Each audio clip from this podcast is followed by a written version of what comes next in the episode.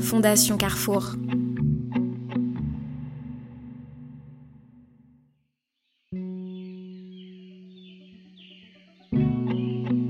Notre mal du siècle à nous, habitants du 21e siècle, c'est de crouler sous les mails, sous les notifications, les sollicitations, au point parfois de ne plus réussir à être disponible en personne.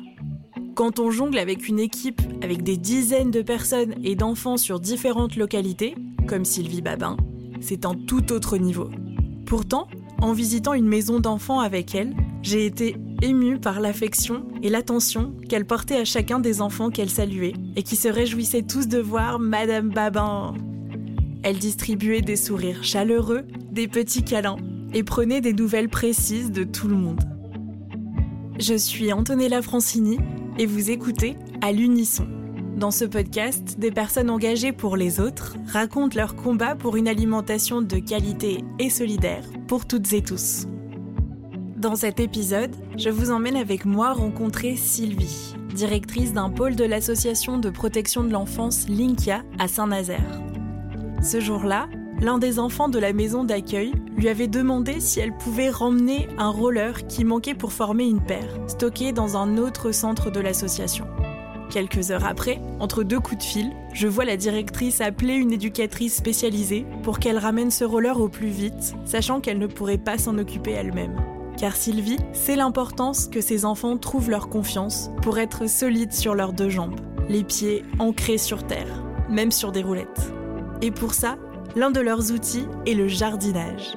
Oui, le jardinage, pour tisser le lien social entre les enfants du centre et les habitants du village, et pour que les enfants puissent s'exprimer, même lorsqu'ils n'ont pas les mots.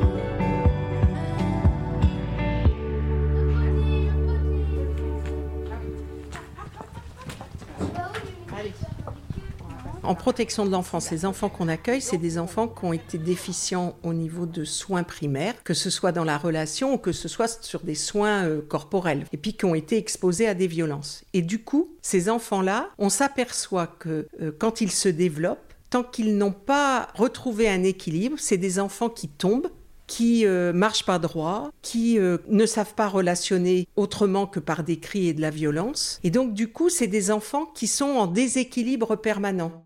Les faire monter sur un mur, c'est compliqué. Tenir à vélo, ils savent pas. Comme si ils avaient vécu dans un monde hors sol. Or là, tout notre travail, c'est qu'ils reprennent pied dans le sol et puis qu'ils utilisent aussi tous les bienfaits que le sol peut donner, quoi, peut apporter. Oui, on va manger des tomates comme ça. Ouais, des tomates, des salades. Qu'est-ce qu'il y a encore? Qu'est-ce Des qu'on peut carottes. mettre? Des carottes, des oignons. Des Je suis Sylvie Babin, je suis directrice euh, d'un pôle euh, à l'association Linkia, qui est une association de protection de l'enfance. C'est des pôles multi-activités, c'est-à-dire qu'on a du milieu ouvert, donc des éducateurs qui vont au domicile, on a des lieux d'hébergement. Donc les enfants, ils ont de 0 à 21 ans, tous des enfants qui euh, bénéficient d'une mesure de protection de l'enfance. Donc soit euh, c'est une mesure qui s'exerce au domicile des parents, soit c'est des, des enfants qui nous sont confiés, donc qui sont euh, dans des établissements ou dans des familles d'accueil.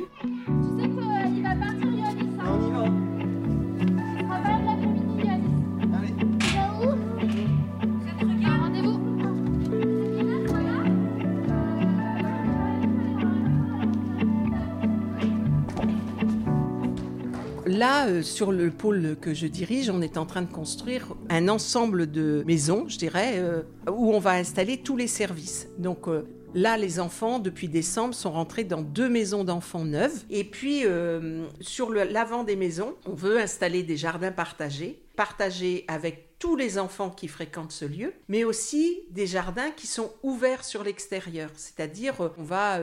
installer des carrés de jardin, euh, faire nos plantations, arroser, pailler, enfin, etc. Et on, va planter des arbres fruitiers. On va installer des bancs pour que s'il y a des gens qui viennent se promener, ils peuvent s'asseoir, goûter nos fruits, goûter nos tomates. Donc c'est à la fois des lieux qui appartiennent aux enfants, qui sont dans l'enceinte de cette maison, mais qui à la fois sont ouverts aux autres. Parce que ces enfants-là, ils apprennent aussi avec les autres. C'est aussi leur apprendre à ce que prendre soin de l'autre, prendre soin de la planète, ça a aussi des effets pour eux de satisfaction. C'est aussi prendre soin d'eux. Il faut qu'ils apprennent aussi à prendre soin d'eux. Leur dire ça comme ça, ils pourraient pas le comprendre.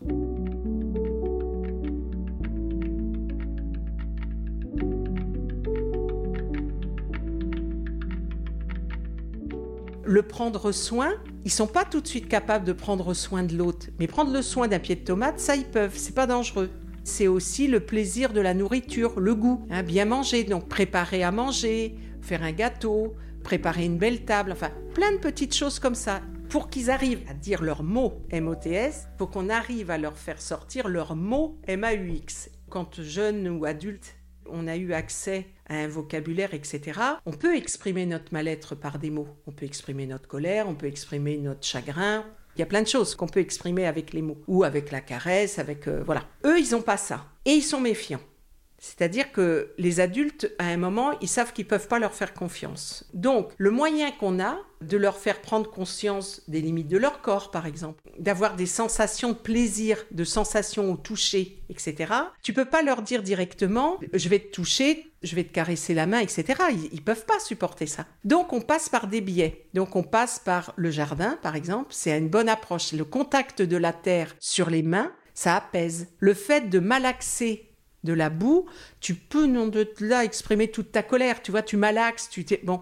Pouvoir dire à ses parents regarde, ça c'est les tomates cerises que j'ai euh, cultivées ou ça c'est le jardin qu'on a fait ou c'est le gâteau que je fais. Ça c'est des réussites. Bah les réussites ça met du gras hein, sur le ça met du muscle sur le sur le squelette. Et du coup, on n'est pas que échec, on n'est pas qu'enfant qui crie, on n'est pas qu'enfant qui mord, qu'enfant qui fait du mal. On a plein de réussites.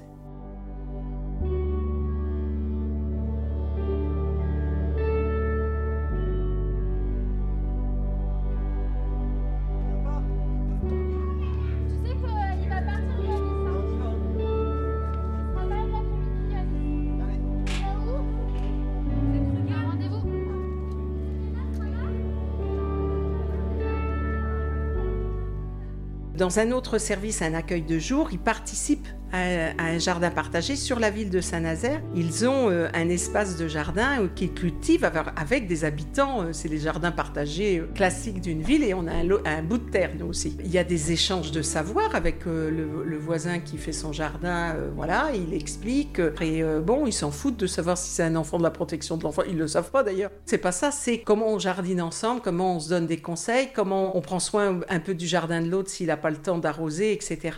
Et ça, c'est des vrais moments de bonheur. Et puis, euh, ils apprennent à se connaître entre eux aussi. C'est-à-dire que tel enfant qui est, pénible dans le groupe, enfin qui est toujours à, à rouspéter, à taper, qui est toujours pas sympa, etc. Et là, il sait faire des choses et peut expliquer aux autres. Donc c'est vraiment des pépites de bonheur, quoi. où est la voiture là? C'est là qu'on mettra le jardin. D'accord, les carrés de jardin? Va falloir bosser, hein. C'est bientôt, hein, Lisa. Je suis issue d'une famille de militants, de militants euh, au niveau euh, social, au niveau syndical, au niveau politique, au niveau associatif. Euh, j'ai une mère qui est enseignante, qui était passionnée par son métier, et donc les enfants, ça fait partie de notre, notre culture. Et puis le bonheur, bah, ils nous ont appris que c'était pas tout seul, donc il y avait des combats à mener. La première manif que j'ai faite, c'était avec ma copine. Sa maman était euh, militante au planning familial. C'était au moment euh, de la, loi sur la contraception, des batailles sur l'IVG, le droit à l'IVG, etc. la loi n'était pas passée à ce moment-là. Euh, toutes les deux, on est partis avec ma copine. Il y avait une manif pour défendre l'IVG et tout d'un coup, aux informations régionales, on a vu Cécile et moi avec une pancarte, un enfant quand je veux. Des fois, dans sa vie, on vit des choses difficiles. Moi, j'ai perdu une amie qui s'est suicidée, ma meilleure amie à 16 ans. Et je me suis dit, mais qu'est-ce qu'on peut faire pour que ça, ça n'arrive jamais, plus jamais? Je pense que euh, c'est vraiment un ancrage euh, important, que des enfants grandissent bien, qu'on n'en arrive pas à des adolescents ou des adultes qui vont mal, au point qu'ils se foutent en l'air.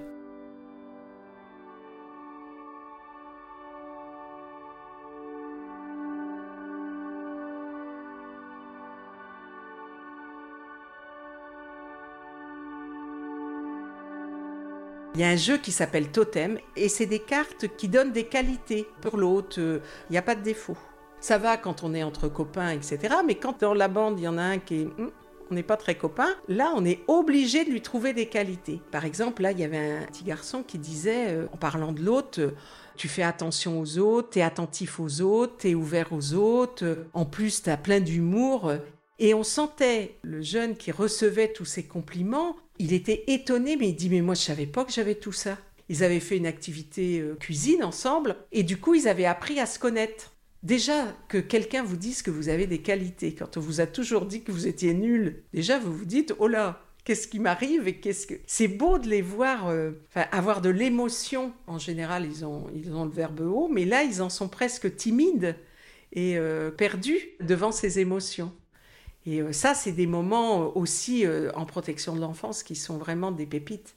On sait pourquoi on travaille là. Hein. Là, ils lâchent prise sur leur mode de défense parce qu'ils sont pris par leur pizza ils sont pris par l'activité jardin, ils, lâchent prise. C'est des moments où on, se remet en cause, où on se dit, bah, euh, faut qu'on y aille, faut, on y croit, on y va. Alors, il y a des moments aussi de désespoir et de se dire, on va jamais avancer. Et puis, et puis là, c'est ces moments-là où tu te dis, ah, ça y est, c'est bon, ça marche. Je m'appelle Antonella Francini et vous venez d'entendre Sylvie me raconter son histoire. Merci à elle pour sa confiance et merci à l'association de protection de l'enfance Linkia pour leur participation à cet épisode.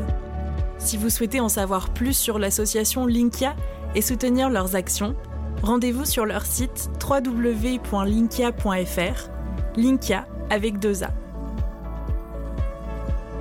Frédéric Fortuny a composé la musique, réalisé et mixé cet épisode.